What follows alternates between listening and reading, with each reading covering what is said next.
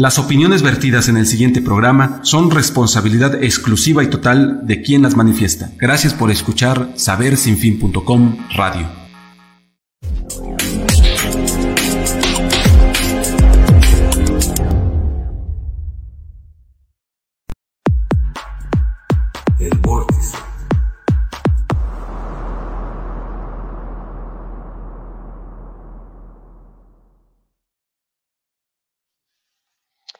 Buenas tardes, buenas noches, bienvenidos sean todos ustedes a este asunto de radio por internet que se llama El Vórtice y que se transmite a través de las redes de Saber, Saber Sin Fin, Saber Sin Fin.com y Saber Sin Fin Portal, estas a través de Facebook, Facebook, Facebook Live y Saber Sin Fin TV y Radio, esto a través de YouTube, todas las señales completamente en vivo y en esta ocasión nos vamos hasta Miami, Florida, en los Estados Unidos de Norteamérica, para platicar con Daniel Falqués, Bienvenido, Daniel, ¿cómo estás? Gracias, Arturo, por el espacio. Aquí muy bien, contentos por eh, a, a hablar contigo y bueno, eh, vamos a hablar un poquito de rock y más.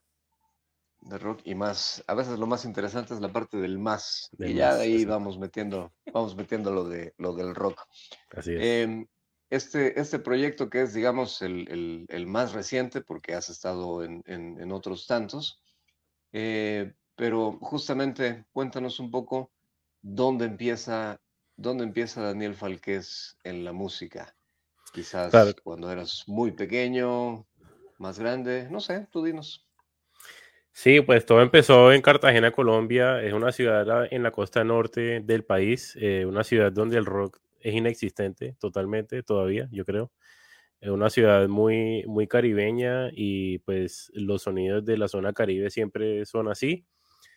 Pero pues a tres de, de mis amigos se les dio por, por empezar a tocar punk. Eh, estaban buscando un bajista y yo pues alcé la mano y les dije, "Hey, yo, yo de pronto puedo ahí ayudar un poquito.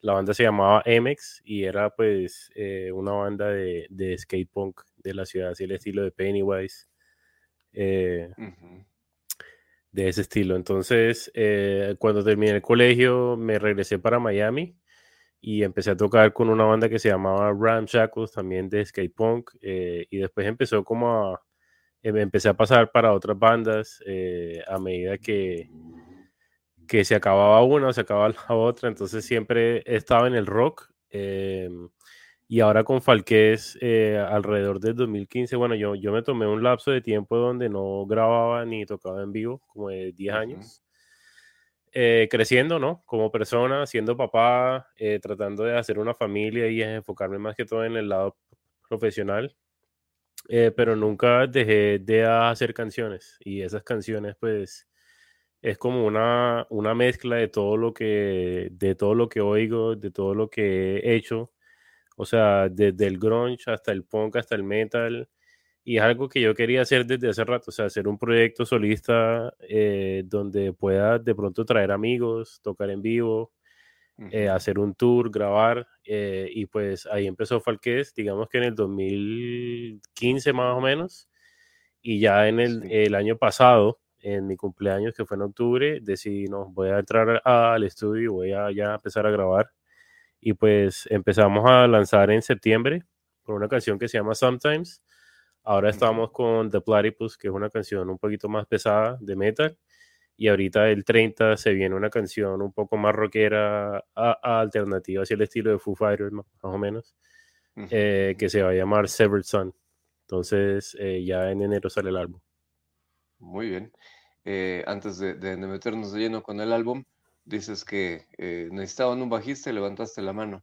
Pero eh, el bajo, ¿cuándo te levantó la mano a ti para que dijeras, pues voy hacia ti? Sí, claro. Bueno, yo creo que el bajo eh, no fue mi intención tocarlo. Eh, creo que gracias a, a MX diría que, que me empujaron prácticamente, bueno, no me empujaron, pero fue como una influencia para, para explorarlo. Yo empecé a tocar guitarra por culpa de mi hermano. Uno siempre busca la, la manera de, de acercarse al que hace el mayor. Y mi hermano mayor, Cristian, siempre le gustaba la música, siempre empezaba a tocar guitarra. Y yo le preguntaba, bueno, ¿cómo toco Lounge Act de Nirvana? ¿O cómo toco tal canción de Metallica? Y él me enseñaba y me enseñaba y empecé ahí.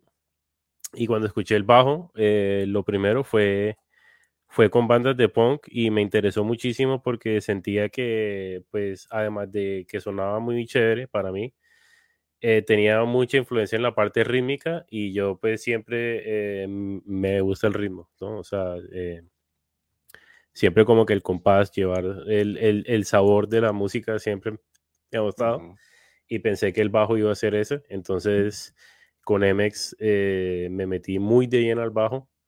Eh, el bajo fue mi primer instrumento pues serio, pero la guitarra siempre estaba ahí. Ahora toco solamente guitarra, bueno, toco los dos, pero la, la guitarra es el principal, eh, pero el bajo siempre lo tengo muy cerca de mi corazón y creo que así va a ser por siempre. Y es que al final el, el, bajo justamente, incluso en la, en la tesitura, suena como los latidos del corazón, ¿no?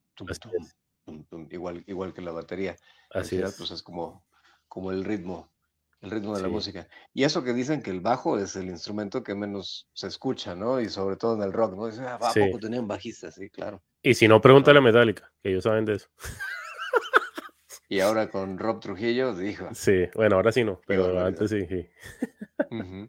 Oye, haciendo esta, pausa, digamos, comercial, ahorita que, que, hablamos de Metallica, ¿qué te pareció este nuevo álbum de ellos? A mí me gustó mucho, la verdad me gusta que, pues, yo creo que el contexto de los fanáticos de Metallica siempre es querer oír el Kill Em All por siempre. O sea, ya ellos no tienen 20 años. Eh, si se ponen a pensar unos tipos de casi 60 años o más, no sé cuántos tengan, 50 y pico, 60. Por allá andan, sí y tocando esa música tan bien, tan pesada, yo creo que lo hicieron muy bien, solo que se nota la madurez, la madurez aún más. Eh, me gustó mucho, me gustaron mucho los videos que hicieron, me gustó mucho como el mercadeo que le hicieron a todo. A mí me encanta Metallica, la verdad, todo lo, todo lo han hecho muy bien, compraron su planta de, de vinilos, o sea, todo lo están haciendo bien, pero en, en cuestión de música me, me gustó bastante, las letras también, Creo que lo hicieron muy bien, de verdad. No lo tienen que hacer ya, pienso yo. Pero con todo y eso salen y hacen discos y bueno. Les funciona. No cortan esquinas, como dicen por ahí. Y, bueno, también la, pregunta va un poco eh, destinada a decir, bueno, pues eh, todos los músicos tienen ciertas influencias y hay esta discusión muy fuerte en la que dicen, bueno, es que, o mejor dicho, el público a veces piensa, parte del público, que si tú dices que tienes una influencia es porque justamente quieres sonar o tocar como ellos. Y al final, pues simplemente es una fuente de, inspiración. De inspiración. De la que aprendes, por supuesto, y quizás tomes algunas figuras, pero no quiere decir que, vayas a tocar tal cual, ¿no? 100%, yo, yo también pienso eso y creo que cada músico tiene un estilo, o sea, cada persona como músico tal cual. Por ejemplo, eh, digamos Stephen Carpenter de los Deftones, tiene un estilo muy peculiar de tocar guitarra y por mucho que tú quieras sonar como Deftones, no vas a sonar igual que él nunca, porque las manos de él son las manos de él. La manera como se le engrasan junto con las cuerdas que usa y la guitarra, o sea, todo tiene algo que, eh, que tiene que ver. Y yo creo que esa amalgación de influencias es lo que te hace a ti sonar como suenas. Em, sí, a veces te van a decir, no, que suena mucho como tal cosa, o suena mucho muchísimo como tal, o te copiaste de tal cosa, pero pues ese no es el, ese no es la intención y yo creo que es lo que tú dices, ¿no? Son influencias más que, que querer sonar como ellos. Eh, entonces por ahí va la cosa. Y aparte, bueno, cada canción que vas haciendo, eh, ahora que decías que eh, cuerdas particulares, el, engrasado, el encordado, en fin, todo, todo lo que tiene que ver con, con, el, con el grupo per se, pero, por ejemplo, eh, pensando en The Edge, ¿no? De YouTube, prácticamente tiene una guitarra en una afinación diferente, con cuerdas diferentes para cada una de las canciones, ¿no? ¿Eso es pretensión? No, yo creo que también... Sí, yo creo que es el estilo y también eh, una cosa que es muy particular es que los cantantes, a medida que pasa el tiempo, eh, ya no puedes cantar tan alto, entonces empiezan a bajarle la tonalidad. O sea, no estoy hablando específicamente del caso de, Edge, eh, ni, de, ni de la voz de Bono, pero en, o sea, en particular como que, bueno, ya no puedo cantar In the Name of Love tan allá arriba, entonces vamos a bajarlo a Do o a Re. Entonces toca acomodar esas, esas afinaciones. O sabes que esa sí puede, entonces tienen su guitarra y, y, y, y así. Hay músicos que sí, sacan sus seis guitarras al escenario solo por, por show, pero la razón eh, principal es por eso, ¿no? Es porque una canción está en un tono un poquito más bajo. Por ejemplo, la de Platypus está en un, en un tono súper bajo, porque quería que sonara bien fuerte, bien pesada. Severed Son está en estándar, entonces me, toca, me tocaría sacar otra guitarra o pues apretarme ahí para que, para que suene bien. Exacto, porque ahí, es donde vienen justamente las, las dificultades técnicas, ¿no? Porque tendrías que pasarte un rato reafinando la guitarra a la siguiente canción o tener una lista de canciones que vayan en la misma tonalidad y después irle subiendo o irle bajando de acuerdo a cómo vaya el, el, mood del concierto, ¿no? Sí, o tener, O, tener varias guitarras, sí. Que pues ya eso tiene un costo. Sí. Tiene un costo primero, pues por, por, tener las guitarras, ¿no? Las guitarras no son nada económicas. Sí. Y, y, segundo, pues si vas a salir de gira, aunque sea la ciudad vecina, pues también tienes que transportarlas, ¿no? Sí, 100%. Entonces, todo eso, todo eso tiene su, su porqué. Ahora, eh, cuéntanos un poco más de, de, de Platypus.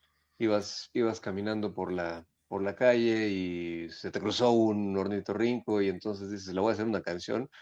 Es decir, ¿cómo, cómo viene esa inspiración para lo que haces? Sí, pues Platypus es interesante eh, de varias maneras porque primero que todo el Platypus eh, pues no sale en el video o, o sí sale, depende el que lo quiera ver, o sea, sale o no sale. Eh, y no tiene que ver con el animal, pero sí tiene que ver de la manera como el animal vive, que es un, animal muy solo, muy aislado. Es un animal que es venenoso también, que hay gente que no, que no sabe eso, que es un animal venenoso y peligroso. Eh, y se encasilla en sí mismo, porque siempre está como que tratando de ir a buscar lo que es para su beneficio. Y además de todo, eh, es un animal bastante raro. O sea, es, no se sabe si es un pato, si es una ardilla, si es un perro, o sea.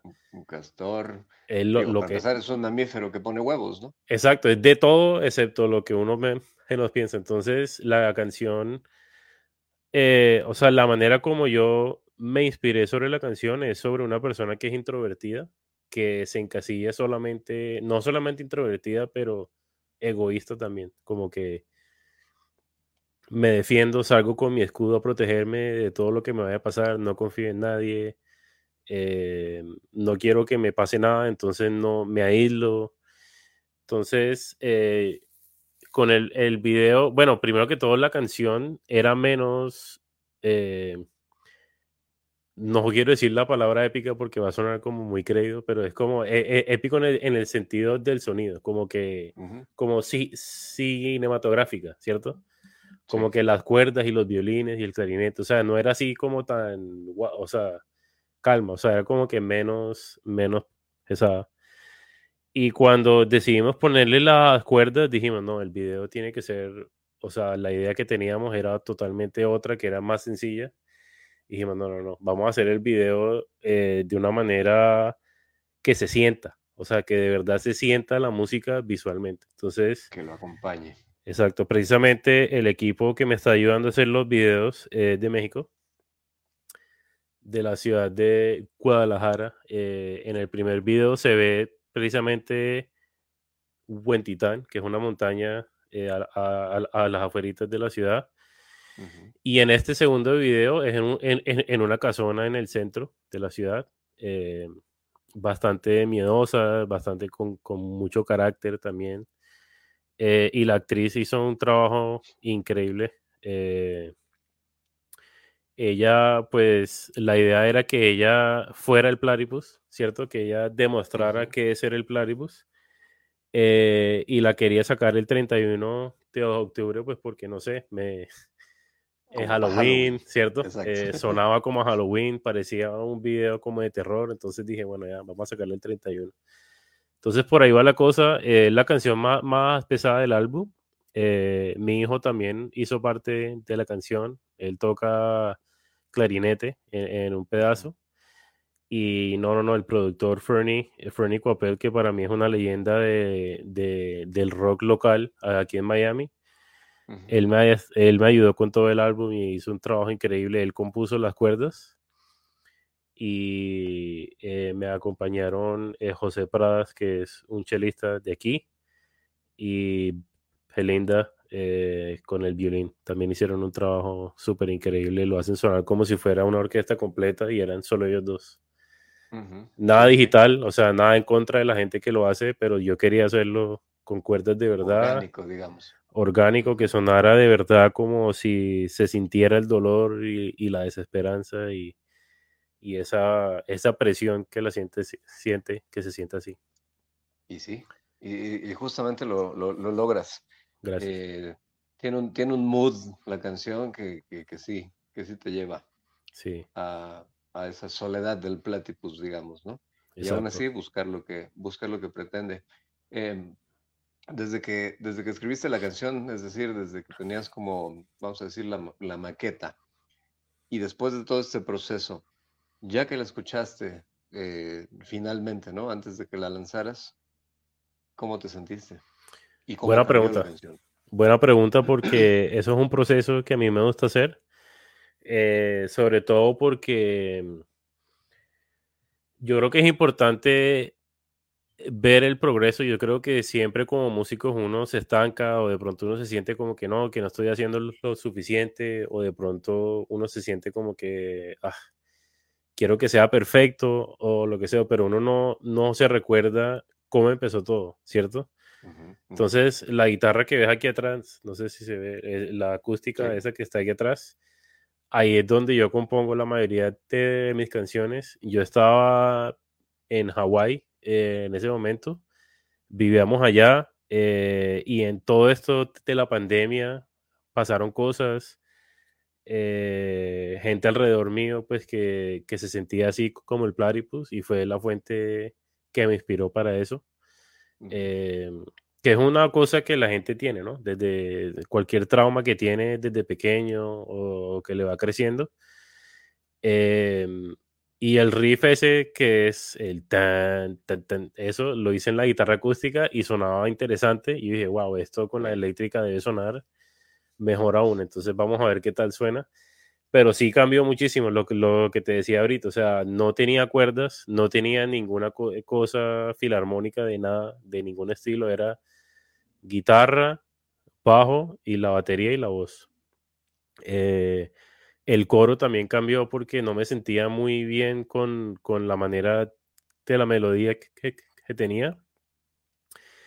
Eh, y la trabajamos y la trabajamos hasta quedó, o sea, quedó así pesadita, con, con la medio gritadita. Eh, y nada, o sea, me, me encantó el producto como quedó.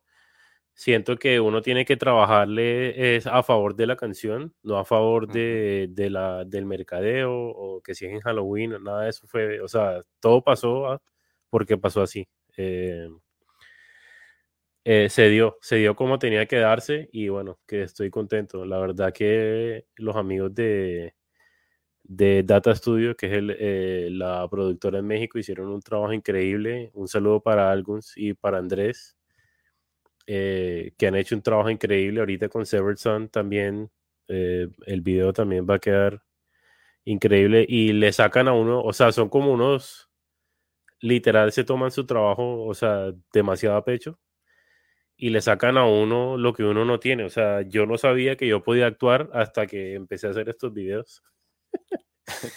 De verdad que es una cosa que, wow, me, me, me motivaban a, a- hacer cosas que me incomodaban, ¿cierto? Eh, Ujú. que no me acostumbraba. Yo creo que eso es lo que lo mejora a uno. Entonces, estoy agradecido con ellos por eso. Eh, y bueno, de pronto ahorita, ahorita hablamos más sobre el- los otros videos, pero Eso, para responderte, sí, o sea, el cambio fue increíble y estoy súper orgulloso. Eh, tienes también este, un, par de, un par de sencillos más. También está por ahí Cafecito, que no sé si vaya, eh, es parte también del disco. O, o, ese fue como otro sencillo que quizás esté un poco desprendido. Quizás, eh, bueno, ya tú nos dirás si el resto de las canciones tienen como una especie de hilo conductor. Eh, el disco es un, es un todo o es como una especie de colección de canciones, cada una con su mensaje. Claro. Sí, bueno, eh, del álbum eh, van a estar Sometimes, que es la primera canción que saqué ahorita en septiembre, eh, ya con, con voz y todo.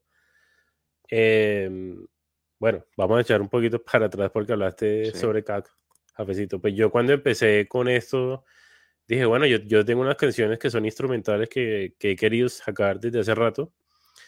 Empecé con una canción que se llama Indie, em, después saqué Echoes, y después saqué, eh, y esas dos son así como el estilo de post-rock, como shoegaze, es como, eh, el post-rock es, es un género que no tiene mucho sentido orgasi, o- org- eh, ¿cómo se dice? O sea, no tiene estructura, es, no hay coro, no hay versos, es simplemente toca y lo que salga, ¿cierto?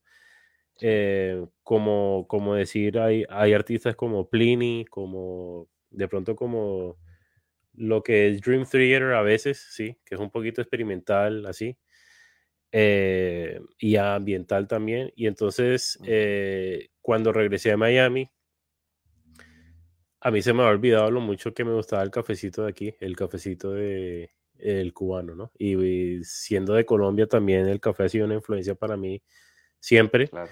Me encanta el café, no puedo vivir sin él. y aquí en Miami hay una cultura, exacto, aquí, aquí en, en, en, en Miami hay una cultura muy rica del café y es un homenaje a eso, literalmente es un despliegue a, totalmente ajeno a lo que he hecho porque es Latin Jazz, no tiene nada que ver con rock, Ujú, ni metal, ni pop Exacto.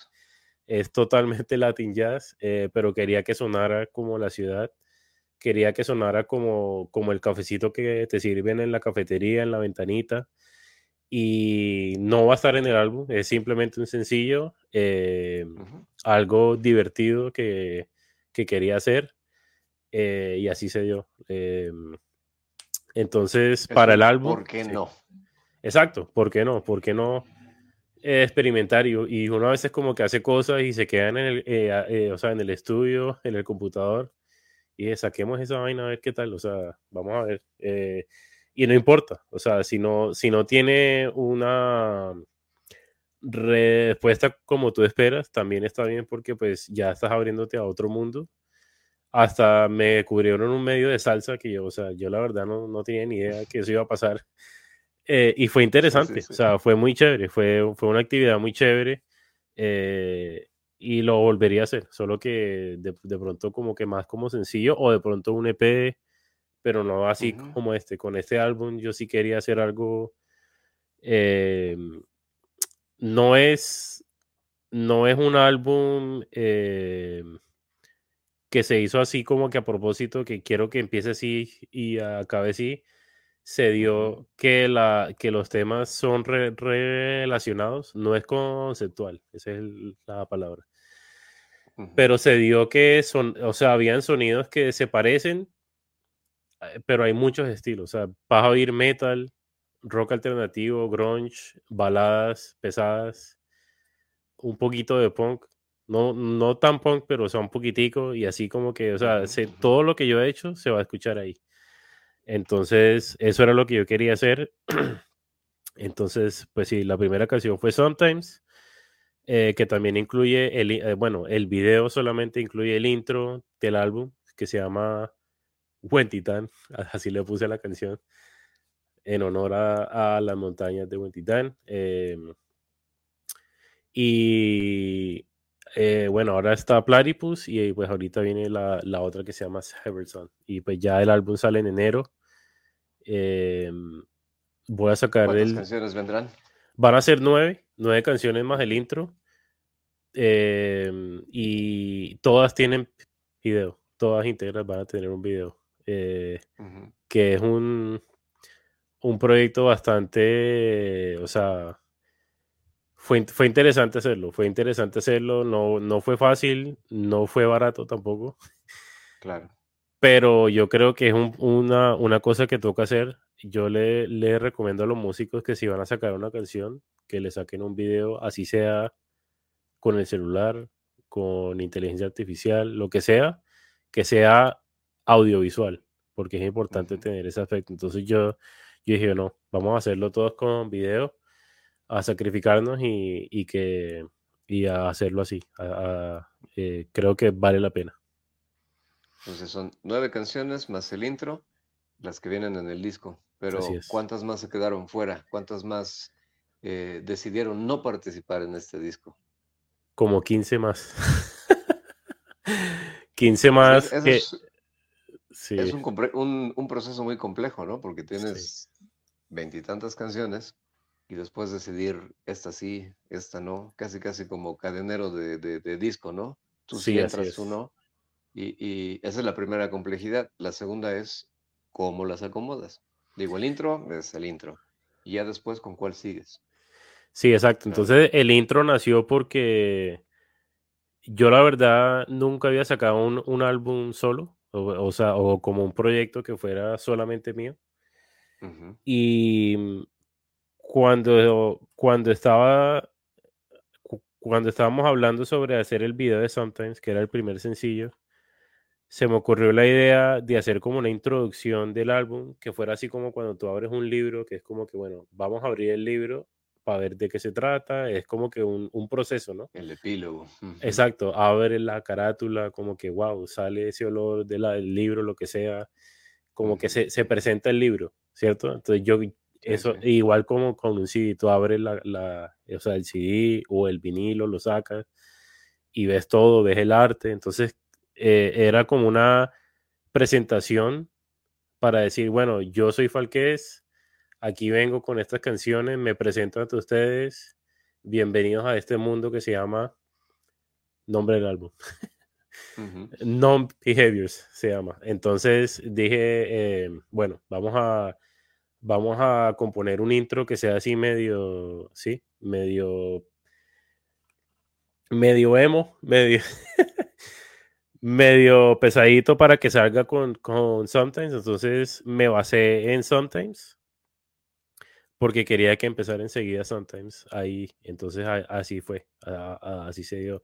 Y Huentitán, pues, o sea, el que haya estado en Huentitán sabe que esas montañas son, o sea, increíbles, o sea, es una, un sentimiento bien, de, o sea, tal vez el que va mucho como que no le importa, pero yo como, como un outsider o el que, o el que nunca ha ido, y voy, me sentí como que, wow, qué montañas y me, y, me cautivó mucho. Que es también, eh, ahora que nos cuentas, ¿no? Que estuviste algunos años este, fuera de servicio, digamos. Sí. Este, pues es más bien, Huentitán es, lo veo como el símbolo de que la montaña fue a ti. Exacto. Wow. Eso, eso está bueno, Eso me gusta como suena. Y, es curioso también porque tenemos eh, por un lado Cafecito, en el que incluso la cadena está de salsa, te hace una entrevista, y por otro lado tienes Buen Titán, que es el lugar de nacimiento de, los intérpretes de música ranchera más conocidos en México, que es Vicente Fernández, ¿no? Exacto, así es. y que digamos que ni el cafecito, o digamos el, el género de cafecito, ni eh, la música ranchera mexicana tienen como mucho que ver con, lo que haces, ¿no? Solo una cosa, que se van a dar cuenta en enero, pero bueno, no puedo decir mucho. Y quizás el tequila. Exacto. Bueno, el tequila sí, también. Pero sí, en enero va a pasar algo relacionado a todo lo que dices. Muy bien, bueno, pues estaremos, estaremos a, la, a la espera. Exacto. Justamente estamos viendo el video, ¿no? sí, así es. Ahí está. Eh, ¿Y esos 10 años ¿Por, qué te alejaste de la montaña? Sí, bueno, eh, pues eh, hacer familia y hacer música no van de la mano mucho. Eh, hay, hay gente que sí lo puede hacer y de verdad que mucho, o sea, mucho poder para ellos porque de verdad que no es fácil. balancear entre ser papá, ser esposo eh, y ser persona es difícil, ¿no? Entonces yo tomé la vía pues de, la familia, eh, necesitaba eso, eh, enfocarme mucho en, ser papá, en crecer mi trabajo pues, que era ese mismo. Eh, pero nunca paró. O sea, siempre tenía mi guitarra al lado, siempre tenía mis ideas que me salían. Eh, colaboré con un amigo también, César Rodríguez, en un proyecto que se llama eh, Father of Zeus, que él, hizo parte de MX. entonces, con él hicimos un par de canciones. Me iba a mudar para San Diego, de, donde está él, pero pues me salió el chance de irme para Miami y pues bueno, terminé aquí y pues el proyecto no se pudo, no, no pudo seguirse, ¿no?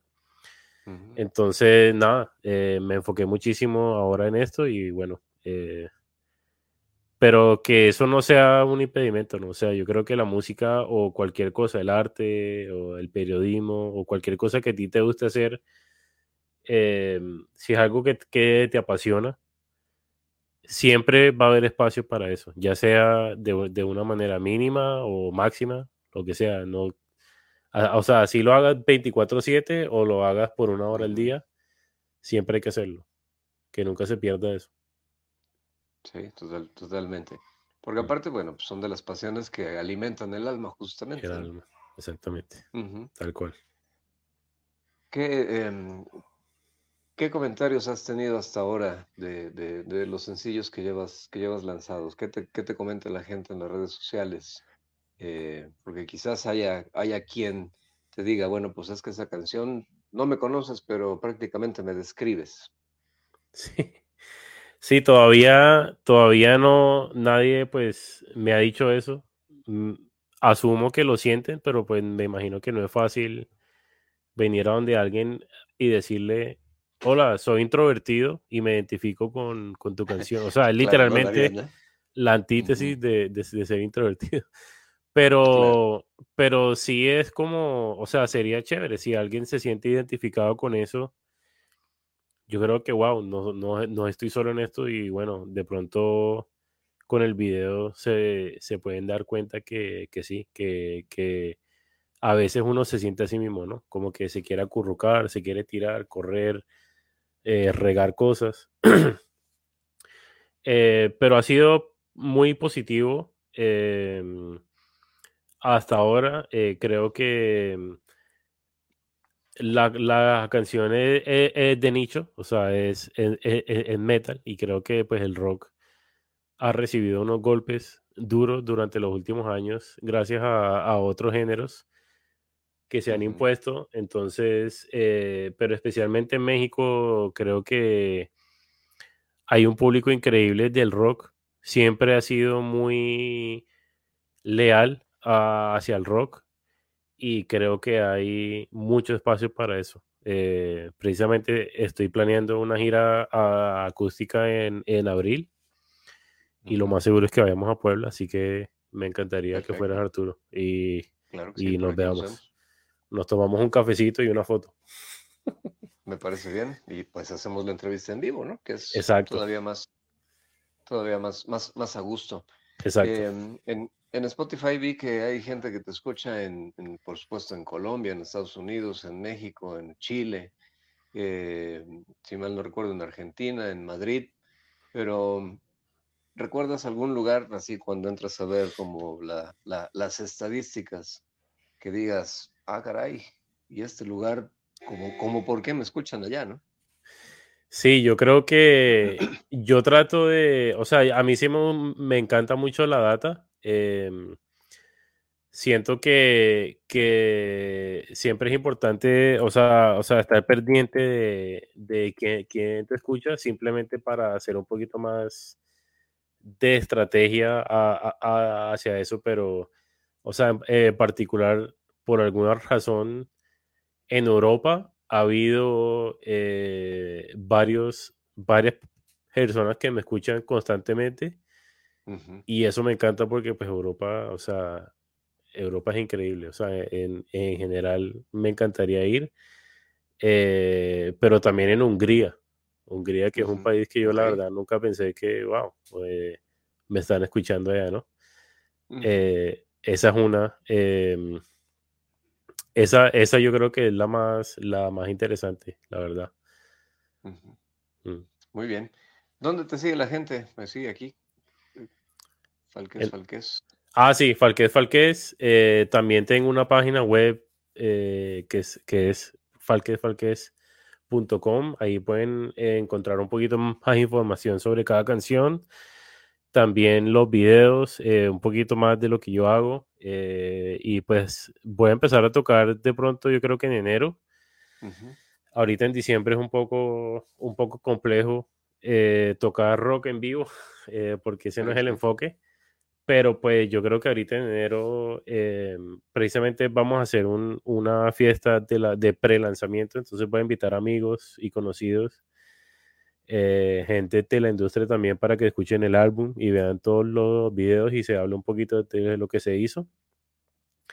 Eh, y la idea es hacer un- unos pequeños tourcitos por la Florida, no, no irme muy lejos y ya a México en abril, que es lo que más quiero hacer en este momento. No porque estamos hablando contigo, pero porque de verdad que México ha sido un enfoque para mí. eh, desde que empecé, me, me encanta cómo la gente escucha el rock, eh, le encanta el rock y, y les gusta ir a los conciertos, les encanta.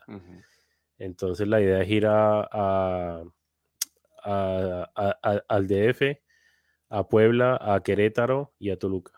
Esa es la A idea. Guadalajara, por supuesto. Guadalajara de pronto no porque es un poquito lejos, pero si, si, me si tengo un par de días más lo hago. Si ya estás en sí. Querétaro, ya Guadalajara está ahí a, a Ah, tiro de bueno. piedra. Ah, bueno. Sí, ¿A sí, unas sí. seis horas o qué? ¿Cuánto? No, yo creo que como tres, cuatro, tal vez. Ah, bueno. Ya no, es- ya no Entonces- está tan lejos. Entonces, Entonces, pues bueno, ya lo, ya lo considerarás. Y si no, Google Maps te ayudará Exacto. para, para hacer, para planear ese, esa, esa gira. Así es. Eh, es más, bueno, no sé si esté más lejos Puebla de Querétaro que Querétaro de Guadalajara, pero bueno, ya lo, ya lo investigaremos y Sí, lo, sí, sí. lo platicaremos. ¿Con qué quisieras despedir esta, esta charla?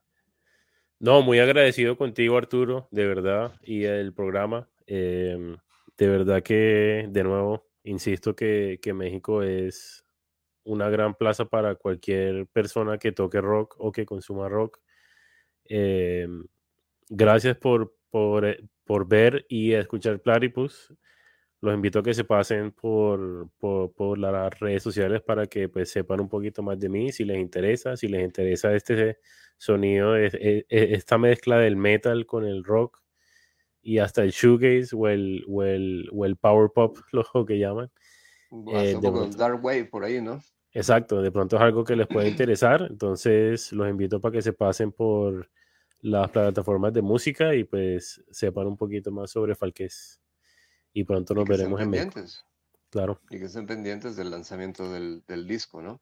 así es. Porque, digo, creo que, creo que somos de, de, de esa generación en la que no te quedas con una canción, sino escuchas todo el disco, como se hacía antes, que ponías el, bueno, primero abrías el disco, lo olías, veías el arte, lo ponías y pues bueno, Sí. a escucharlo Así es, todo, lado así A y es. lado B. Sabes que a, a mí todavía se me hace un poco difícil consumir sen- sencillos, ¿no?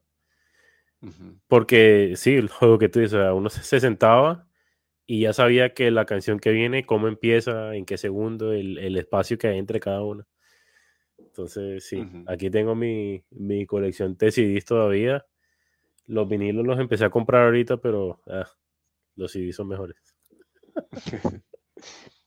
Ya, ya no te hice esa pregunta justamente, ¿no? Porque una vez que tienes una canción terminada, eh, digamos en esta, en esta época digital, em, cada plataforma te va exigiendo como diferentes, diferentes, eh, ¿cómo se dice? Como diferentes formatos, ¿no? Con diferentes Sí. decibeles y bueno, todo un rollo ahí de compresión, Así es. eh, que, que muchas veces no es como se escucha el máster, ¿no? Así es. Y, eh, y me ha pasado mucho que en un par de álbumes que sacaron sencillos y cuando oigo el álbum se oye la diferencia increíblemente. O sea, como que, wow, esta se oye súper bajito a comparación de la otra. ¿Qué pasó ahí? Y es por eso. Entonces, pero bueno, es un poco incómodo eso, pero bueno, ya cada artista que haga lo que quiera.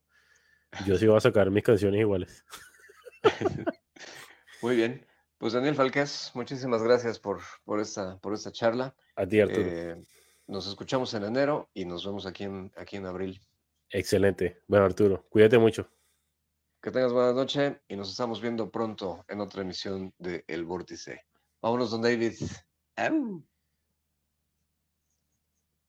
Si no es que don David ya se fue a dormir. Ah, ahí está.